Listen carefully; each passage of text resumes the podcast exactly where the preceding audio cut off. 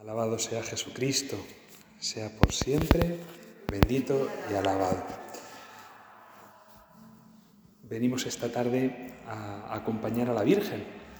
La idea de tener un retiro al mes, pues es poder ofrecer en la parroquia una ocasión de oración sosegada, de oración con calma, de tener un rato con el Señor, un rato con la Virgen, digamos como que sin prisas, cada uno tendrá pues el ritmo de vida y cada uno podrá lo que pueda, pero el que la parroquia lo pueda ofrecer, pues ya yo creo que es algo muy bueno. Y aunque no sea nada más que alguna vez que me vea yo solo con el Señor, pues será muy bueno, porque será que en esta parroquia se quiere alabar, bendecir, reparar, se quiere amar al Señor. Y esto es verdad que nos hace mucha falta y, y por eso pues tenemos que acudir a la fuente de la gracia, que el Señor nos consuele que el Señor nos sostenga y que el Señor nos anime a, entregarnos cada día pues de todo corazón.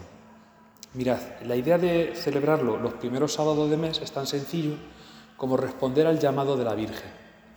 En Fátima, este mes de octubre, celebraremos el día 13 la última de las apariciones, el 104 aniversario de la aparición, de la última de las apariciones de la Virgen. Pero en esas apariciones de Fátima la Virgen dijo que vino a instaurar en el mundo la devoción al corazón inmaculado. Dios quiere establecer en el mundo la devoción al corazón inmaculado de María. Y culminó ese establecimiento de la devoción con la aparición en Pontevedra, aquí en España, donde la Virgen Santísima, a la hermana Lucía, a la sierva de Dios Lucía del Corazón Inmaculado de María, le pidió que cinco primeros sábados de mes dedicara un tiempo a meditar el rosario, al menos cuarto de hora, es decir, pues es un par de minutos por cada misterio, ¿verdad? Em, ofreciera la confesión y la comunión para desagraviar el corazón de nuestra madre. ¿De qué hay que desagraviarlo? ¿De qué hay que consolarlo? ¿De qué hay que reparar? ¿Qué ofensas se cometen contra la Virgen Santísima? Pues con poquito que veamos en el mundo se cometen muchas. Se cometen muchas.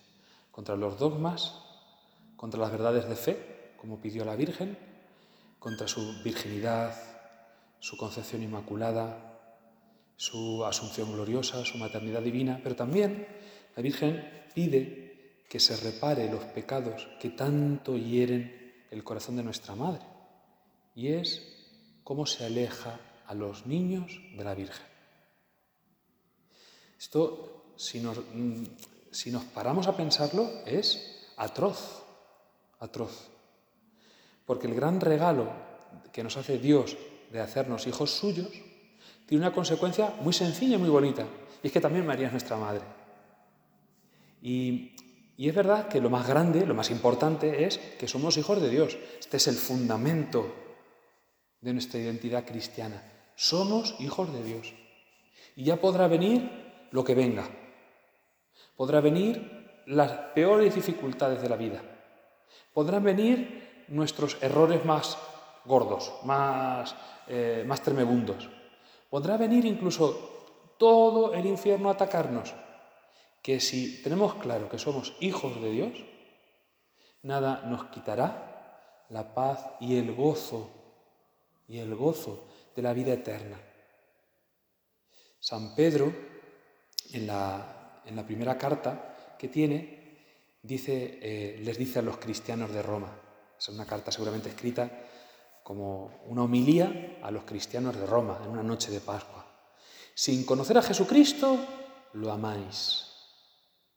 Y sin contemplarlo todavía, os llenáis de gozo en la espera de, lo que está por venir, de la vida eterna. Estas dos cosas, amar a Jesucristo y llenarnos de gozo. Estas son las verdades de nuestra fe. Pero también es verdad que Dios nos ha dado a la Virgen Santísima como Madre nuestra. Y el darnos a la Virgen como Madre, lo que hace es como mucho más entrañable la fe. Porque la Virgen, desde que Jesús empezó a reunir a los discípulos, y más aún después de la Pascua, después del Viernes Santo, después de la ascensión, asume en su corazón maternal la misión de cuidar a los hijos de su hijo, a los hijos que su hijo le ha dado. Entonces, es un tesoro gozarnos en la maternidad de nuestra madre. Hay quien dice en el Ave María, quien añade Santa María, Madre de Dios y Madre nuestra. Esto en la oración pública no debemos hacerlo, ¿vale? En la oración pública debemos rezar el Ave María, pues como, como la reza la Iglesia, en toda la Iglesia.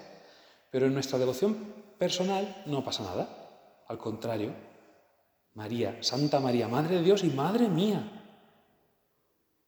Santa María, Virgen Santísima, Madre mía, mamá. Bueno, si llegáis a ser tan ñoños, ¿vale? a mí me cuesta trabajo. Pero si a vosotros os ayuda a vivirlo así, a mí me ayuda mucho más llamarla madre y llamarla señora. Pero bueno, porque los hombres funcionamos a otro ritmo, ¿vale? Entonces a lo mejor más lo caballeresco y lo épico de defender el honor de Nuestra Señora, de nuestra Reina. Pero es nuestra Madre, es una verdadera Madre. ¿Cómo no le va a doler a la Virgen que haya muchos, muchos niños que son apartados de ese amor entrañable? Incluso dentro de la iglesia. Incluso dentro de la iglesia. Es verdad que las patronas hacen mucho, no, creo que haya pocos que pasando por delante de la Virgen, de gracia, de la ermita, no se paren a mirar un momento por la ventanilla, a santiguarse siquiera. Pasa mucha gente, ¿vale? Pero ya se mezcla lo totémico con lo que es la Virgen. Y, esa misma devoción que sentimos ante la Virgen de Gracia, deberíamos sentirla ante todas las imágenes de la Virgen. Y ese mismo cariño deberíamos inculcarlo ante toda imagen de la Virgen. Sabéis que el Padre Pío cuando veía una imagen de la Virgen, se inclinaba y decía, te saludo, María, saluda a Jesús por mí. Y que San José María Escribá, eh, en sus correrías apostólicas al inicio, en Madrid, eh, se fijaba dónde había imágenes de la Virgen por la calle, para irlas saludando, para ir teniendo un detalle de amor con ellas. Pues resulta que en la estatua de Colón, en la base hay una. En la calle Atocha, en un azulejo arriba del todo, hay otra imagen. En otro sitio, en un balcón, pues resulta que tenían puesto un azulejillo, la Virgen. El ir encontrando las imágenes de la Virgen. Y entonces es como, como una alegría de la presencia maternal. ¿Cómo no le va a doler a la Virgen? Que le arrebaten sus hijos. Como una madre, una madre que, no puede cuidar a sus hijos, que los ve a distancia por enfermedad, por adopción, yo qué sé, mil historias. Y, cuando ve a pasar sus hijos, no le saludan. Porque con quien están, con la otra familia, con esto que se estila tanto, ¿vale? Eh, eh, no, no le animan a ello. Son espinas que atraviesan el corazón de la Virgen. También por una cosa muy sencilla, la devoción a la Virgen, el signo de predestinación, dicen los santos. ¿Qué significa esto? Pues que quien tiene un amor grande a la Virgen está en camino de salvarse. Por tanto, vamos a tener un amor grande a la Virgen. Vamos a, a colgarnos de ella, como un niño pequeño se cuelga del alda de su madre. Vamos a a, depender del todo de María, haciéndonos inmensamente pequeños en su regazo. Virgen Santísima, llévame de la mano. Bueno, el que vivamos en estos sentimientos, gozándonos de María como nuestra Madre y doliéndonos de que hay tantos que se lo pierden, pues es signo de vivir en la reparación. Porque la reparación del corazón de Jesús y del corazón de María de, los, de ambos corazones es amar en el dolor. Amar precisamente en aquello que debería ser más amado, más amado. Entonces es colmar con nuestro pobre amor el resto del desamor. Todo lo que hay de desamor en el mundo todo lo que hay de desamor en la iglesia. ¿Y esto hace algo? Claro que hace. Se llama comunión de los santos. Y por la comunión de los santos crecemos en este amor. Por eso, dedicar los primeros sábados al corazón inmaculado de María, dedicar los sábados a la Virgen Santísima, pues es algo bueno, necesario y conveniente. Ya os digo, aunque nos viéramos uno o dos solos, uno o dos solos, que venimos a estar con la Virgen. Habrá quien diga, pues se puede estar de la Virgen de muchas maneras, claro, y quien no pueda, pues lo hará de otra manera, pues bendito sea Dios. Pero en la parroquia vamos a intentar hacerlo así. Cada primer sábado de mes, hasta junio, hasta el mes del corazón de Jesús y mes también del corazón de María, pues dedicar estos ratitos. ¿Cómo lo vamos a hacer? Mirad, yo me gustaría ir contemplando misterios centrales de nuestra fe, pero ayudándonos de las catequesis que el cielo nos da. ¿Vale? Entonces, sabéis que yo no soy amigo de eh, apariciones. Tengo como un sexto sentido que se me enciende, mm, me pongo como los gatos, horquillas así. Entonces, entonces, todo lo que son apariciones, pues me cuesta, mucho trabajo aceptarlas. Me cuesta mucho trabajo aceptarlas, ¿vale? Entonces, me pasó con Fátima en su día. Lo que pasa es que luego fui a Fátima y, caí, redondo. Entonces, no, ya está. Y, bueno, pues ya está. Pues eh, me pasó también en otros sitios. Me pasó en Metugore, me pasó en Garabandal, eh, me pasó en muchos sitios. Entonces, bueno, pues lo que la Virgen quiera. Entonces, yo no voy a hablar de, no os voy a contar fenómenos peliculeros, ¿vale? Pero a lo mejor me apoyo en cosas que, bueno, pues están ahí, ¿vale? Aunque yo las predique y soy sacerdote, no, quiero, no quiere decir que haya que creerlas a pejuntillas. ¿Vale? Lo que hay que creer es el Evangelio. Pero si esto nos explica el Evangelio, bendito sea Dios. Bendito sea Dios. Esto lo digo porque yo tenido una pequeña conversión. Y es que yo pensaba, digo, bueno, los primeros sábados de mes, lo pide la Virgen en Fátima, lo pide en Pontevedra, pero es que además eh, el rosario y la, reparación, este descansar en el corazón de María y desagraviar su corazón, lo pide también más recientemente. Entonces, fijaos, qué tontería. Preparando el retiro, cogí un librito de mensajes de la Reina de la Paz y se abrió por este.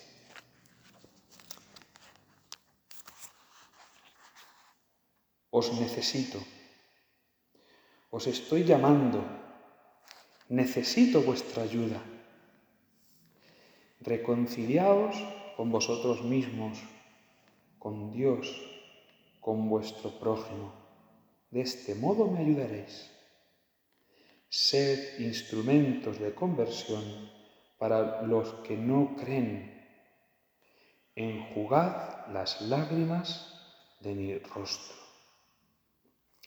Es el mensaje del 2 de diciembre de 2004.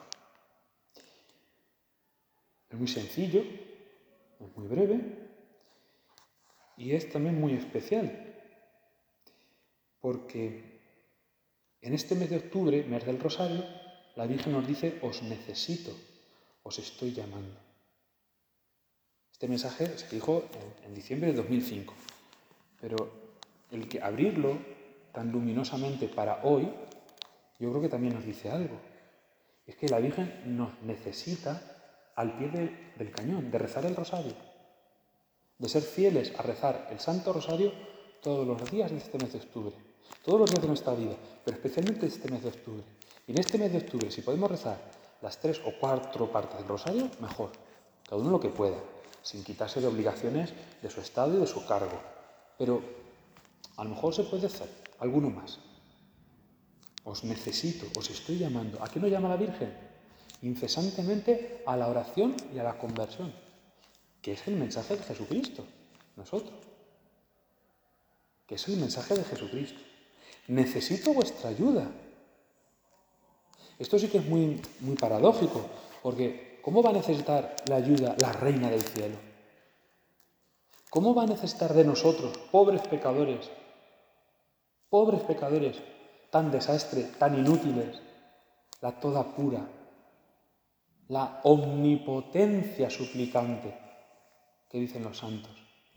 Todo lo puede, omnipotencia, pero porque lo pide, suplicante. Si ya lo puede todo. Somos nosotros los que la necesitamos a ella. Y la Virgen viene a decirnos, necesito vuestra ayuda. Mirad, esto es tan sencillo como el misterio de la corredención. Porque nadie se salva si no se deja salvar por Dios. Decía San Agustín, Dios que te creó sin ti, no te puede salvar sin ti. Dios necesita de nuestra ayuda. Es como el que se está ahogando en el mar y le tiras el, salvavidas y, le, le tiendes el brazo. El otro que tiene que hacer, agarrarse. No tiene que hacer más, agarrarse. Necesito de vuestra ayuda. La Virgen nos hace caer en la cuenta de que hay mucho mal en el mundo, sí, pero es que no se va a resolver solo. Tampoco lo vamos a resolver nosotros. Pero Dios no puede actuar si nosotros no le vamos abriendo puertas. Dios no puede cambiar la vida de una persona en un retiro, en una convivencia, en una peregrinación, si no le invitamos a esa persona. Si nosotros, que nos hemos enterado que hay esta convocatoria o aquella otra, no tenemos el corazón sensible a esas personas cercanas a, nosotros que necesitan a Dios. Oye, ¿te has enterado de esto? Ve, te va a gustar. Y luego ya estará en su parte. Pero quien puede poner en contacto buenas iniciativas con gente que le hace falta, pues somos nosotros. Y ahora es tan sencillo como mejor un envío de WhatsApp. Como ponerlo en los estados. Fijaos qué tontería. Hay gente que dice, es que he visto esto en los estados de WhatsApp y me llama la atención. Claro, porque luego ya la obra será de Dios. Y Dios será el que toque el corazón y Dios será el que lleve a plenitud su obra de salvación en cada uno de nosotros. Pero nosotros qué nos toca? Ayudar. Los pequeños gestos. El celo apostólico. Dios hará el milagro, pero a nosotros nos toca desearlo, por lo menos. Necesito vuestra ayuda. Y dice la Virgen, reconciliaos con vosotros mismos, con Dios, con vuestro prójimo. De ese modo me ayudaréis. También. ¿Sabéis cuáles fueron las últimas palabras de la Virgen en Fátima a los niños? Que no ofendan más a Dios, que ya está muy ofendido. No ofendan más a Dios. A estas palabras, os digo la verdad, me duelen mucho. Porque yo que las he oído y las he entendido un poco allí en la capeliña, en Fátima, lo sigo haciendo, sigo ofendiendo a Dios muchas veces. Sigo ofendiendo a Dios. Y no me basta ver el rostro arrasado de lágrimas de mi Madre del cielo. No me basta ver a la dolorosa al pie de la cruz, con el corazón atravesado por siete espadas, contemplando a su Hijo Jesucristo crucificado por mis pecados, que sigo pecando tantas veces, de tantas maneras. No ofendáis más a Dios, que no ofendan más a Dios, que ya está muy ofendido. Por eso, no solo es evitar el pecado, sino trabajar por la reconciliación. Esto se entiende quizás muy bien en los ejemplos domésticos. No basta con no reñir en casa, hay que ayudar. No basta con no ser un, un ogro en el hogar, hay que también poner cariño y poner ternura. Esto puede pasar sobre todo en la vida matrimonial. Pues que sí, no, no, si mi marido no me maltrata, no, no me desprecia, no me, pero no me quiere. Esto pasa muchas veces, es decir, eh, esa frialdad en la relación, dice, no, ¿y, qué, queja, qué queja tienen muchas mujeres? Pues que mi marido no me dice que me quiere, que parece que no le importo, que no se lo demuestro. Entonces, no solo hay que evitar el mal, hay que hacer el bien. No solo hay que no ofender a Dios, hay que reconciliarse con Dios. Y la Virgen, en este mensaje, da una graduación que es también, pues psicológicamente muy buena. Reconciliarse con uno mismo, con los demás y con Dios. Es como si fuese una, pequeña escala humana. Es imposible reconciliarnos con Dios si estamos reñidos con todo el mundo y estamos reñidos con nosotros mismos. ¿No os acordáis del Evangelio que dice el Señor? Si cuando vas a presentar tu ofrenda delante del altar te acuerdas que un hermano tiene algo contra ti. No que tú tengas algo contra tu hermano, sino que un hermano tiene algo contra ti. Deja tu ofrenda porque va a ser inútil, va a ser inválida. Deja tu ofrenda, reconcíliate primero con tu hermano y después lo ofreces a Dios. ¿No os habéis dado cuenta de cuánta gente hiere a los demás porque está herida en su corazón? ¿No os dais cuenta de cuánta gente que vive profundos eh, dramas interiores los saca afuera haciendo daño a los demás? Yo me doy cuenta, pues sin irnos muy lejos, sin irnos muy lejos en, nuestro barrio. Voces, eh, falta de educación, hay como un ambiente de crispación. Pero es porque la gente vive crispada. Porque la gente vive crispada. Entonces, es en eso la Virgen aquí da algo que es de lógica. Reconcíliate contigo, perdónate, acéptate, supérate. Ese proceso de reconciliación. Date cuenta de que, pues sí, soy un desastre. Y dilo con paz. Y entonces y ya empezamos a solucionarlo. El demonio tienta siempre por excesos o por defecto, por extremos. O bien nos creemos aquí vicedioses, que la gente tendría que besar por donde piso, o bien somos eh, eh, la última cagarrutilla y claro, esto aquí no, pues mira, ni tanto ni tan calvo, ni tanto ni tan calvo. Lo que somos, lo somos delante de Dios. Pues sí, en muchas cosas somos poco más que una cagarrutilla. Entonces, Señor, perdón por usar estas palabras en tu presencia. somos poco más que eso. Pero mirad, somos amados por Dios. La reconciliación viene de esa luz que Dios infunde en el alma, de esa luz poderosa que disipa las tinieblas. Y entonces, claro, yo soy, pues sí, soy la oveja más tonta, y más roñosa de todo el rebaño. Los ojos legañosos, una pata coja, eh, eh, tengo calvas en la pellica, eh, bueno, tuerto, una oreja mordía, una birria, una birria. Además hay canija, bah, una cosa de tal. No se la comen ni los lobos, es que no es apetecible ni, ni para los lobos. Un pingajo. Y va el pastor y se encariña de ella. ¿Quién eres tú para decirle al pastor Oye, no, le cojas cariño a la de ese. Pues es que el cariño es así. Pues mirad, lo que nos define no son nuestras cualidades humanas, físicas, intelectuales. Eso nos determina, claro que sí. Pero lo que nos define profundamente, lo que dice lo que yo soy, es que yo soy amado por Dios. Y entonces, no se trata de tener baja o alta autoestima, se trata de tener experiencia de Dios. Y eso nos reconcilia. Y cuando estamos así reconciliados, somos capaces de reconciliar. Por eso dice la Virgen, de este modo me ayudaréis, reconciliando. Que es lo mismo que dijo la Virgen en Fátima, no ofendéis más a Dios, en negativo y en positivo. No ofendéis a Dios, reconciliaos con Dios. Evitad el mal, haced el bien. Y el bien significa también aceptar a los demás, pues como Dios los, ha echado al mundo. Pues sí, pues un desastre. Bueno, pero Dios lo quiere. Y Dios espera todavía algo de esa persona. A mí me enerva. Yo, sabéis que me enervo enseguida, que tengo muy poca paciencia. Pero el Señor no, el Señor tiene paciencia y quiere a esa persona. Y murió por esa persona.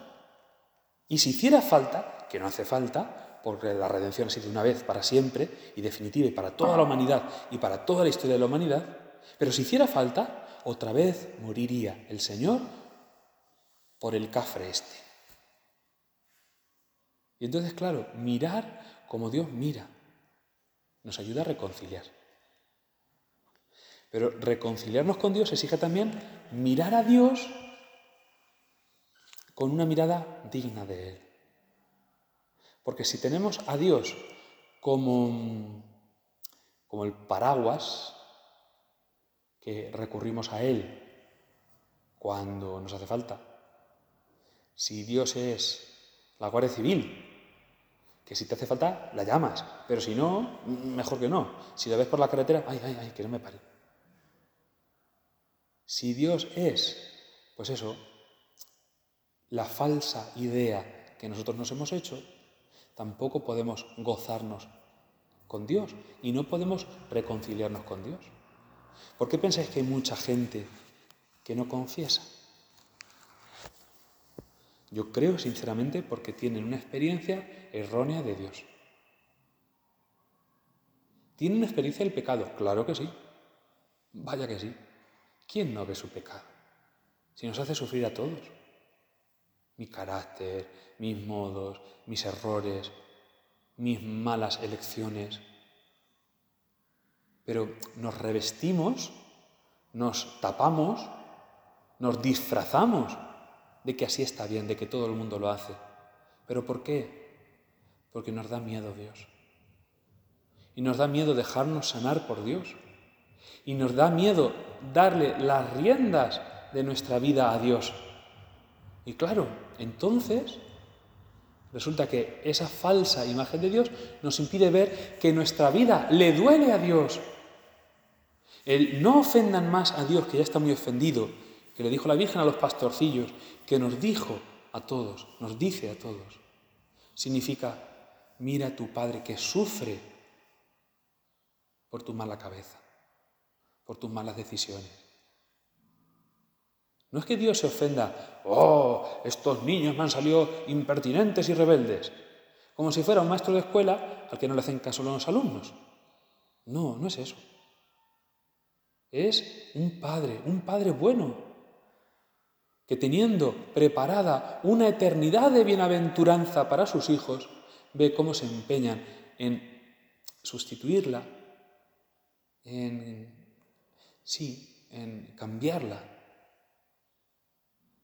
por cosas tan pobres y tan pasajeras como la felicidad que nos promete el pecado.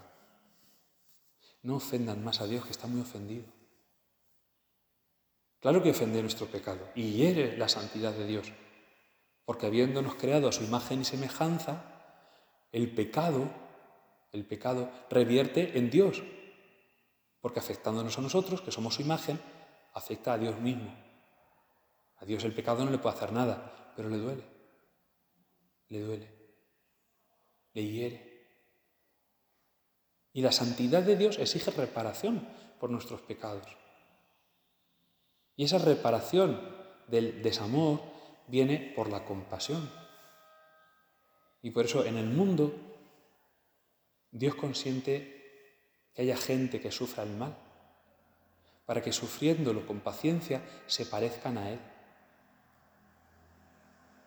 Es un misterio, es un misterio, no sé yo si estoy diciendo aquí un disparate, pero yo estoy convencido que mucho dolor que hay en el mundo, mucho dolor que hay en el mundo, que Dios no lo quiere, Dios lo consiente porque en ese amor de una madre cuidando a sus hijos, de un hijo cuidando a sus padres, de alguien que está preso, de alguien que injustamente es calumniado, de alguien que sufre maltrato y violencia, de alguien que está sufriendo una adicción, pero que en medio de toda esa cara B del mundo, que no es bonita, se pone amor, se está colaborando con la redención del mundo. Os estoy llamando, dice la Virgen, necesito vuestra ayuda. Y el mundo no se ha ido al garete porque hay gente que sufre y ama. O mejor dicho, ama a pesar de que sufre. No ofendan más a Dios que está muy ofendido. Cuando nos ofenden si somos capaces de sobrellevar la ofensa, estamos sosteniendo con Cristo el mundo. Estamos en la cruz con Cristo. Él es el que redime, pero nuestro amor le da alas a este mundo. Termina diciendo la Virgen, sed instrumentos de conversión para los que no creen. ¿Cuánto nos gustaría que en vez de el 0, atentos, 0,025% de nuestro barrio que viene a misa, en vez de fuera eso, por lo menos el 1%, por lo menos. ¿Sabes cuánto sería el 1%? 130 personas. Está mal, ¿eh?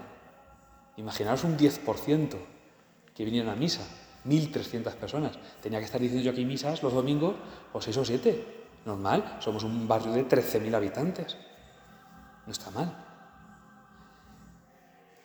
Ojalá fuéramos instrumento de conversión. Pero el Papa insiste mucho en no hacer proselitismo, y es verdad, y es lo que dice aquí la Virgen. Ser instrumentos de conversión no es convencer a otros, no, no, no. Viviendo reconciliado, viviendo en esta ofrenda a la misericordia de Dios, sufriendo el mal con amor. Tú en el mundo te conviertes en un faro de luz. Y llegará el momento en el que, sin decir nada, contagies la paz y la alegría que vives en tu cruz. Porque todos tenemos cruz. A uno se le llama de una manera, a otro se le llama de otra. Y el que no tiene cruz, que se prepare, que le vendrá una por el camino, y no chica. Pues suena como a, te vas a enterar. No, no, no. Dios no funciona así. Pero es verdad, es decir, llevando nuestra cruz con amor, servimos de instrumentos de conversión. Simplemente porque Dios, a través de nosotros, expande el amor. Es como una fragancia. Decía San Pablo, el buen olor de Cristo. El buen olor de Cristo es una sonrisa, una mirada, un gesto, la paz que, podemos llegar a transmitir. Al final, ¿qué quiere la Virgen? Ser reina de la paz. Reinar en los corazones por la paz. La última petición de este mensaje que yo me gustaría proponer o, que la Virgen me ha propuesto que os diga es enjugad las lágrimas de mi rostro. Cuánto dolor nos daría ver a la Virgen Santísima llorar, ¿verdad? Bueno, pues quizás es más triste aún ver llorar a alguien sin que nadie le consuele. Una anécdota. Esta mañana hemos estado en las ordenaciones, en la catedral, sido una, una auténtica gozada una auténtica gozada. Yo las he vivido con mucha emoción. Parezco una señora mayor de estas que van a las bodas. Y, ¡ay, qué bonito todo! Y se me saltan las lágrimas. Igual, igual, yo me pongo así de. Y, me pongo terrible.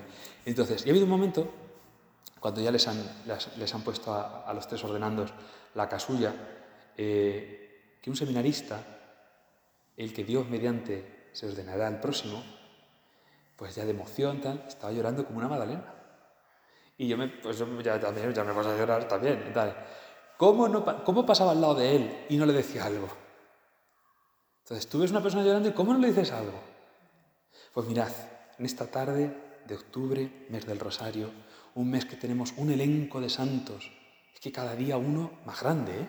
Es que octubre viene cuajado.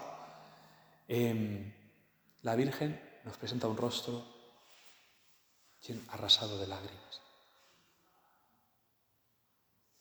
Y es un dolor muy profundo, un dolor de madre, que nos tiene que mover a nosotros como hijos a con humilde confianza acercarnos a ella y decirle, sufres mucho, sufres mucho, madre, sufres mucho, no te preocupes. Mi corazón, que no es inmaculado, será tu refugio y quiere ser camino para llevarte a los hombres. Es lo que le dijo la Virgen a Lucía, pero al revés. Cuando Lucía, pensando en que se iba a quedar solita en este mundo, se echaba a llorar, la Virgen, madraza ella, le dice, tú sufres mucho, no te preocupes, mi corazón inmaculado será tu refugio y el camino que te llevará a Dios. Pues nosotros decimos lo mismo, pero al revés. Madre, sufres mucho, no te preocupes, mi corazón te servirá de refugio. En mi corazón te puedes refugiar. Tú eres la reina de mi corazón. Y mi corazón está a tu disposición para llevarte hasta los hombres, para llevar a Dios a los hombres. Démosle gracias a la Virgen que nos concede estar esta tarde aquí junto al Señor, junto a ella. Ofrezcámosle nuestro corazón con toda sinceridad. Amémosla y hagámosla amar en la medida que podamos, sobre todo poniendo amor en las cruces de cada día.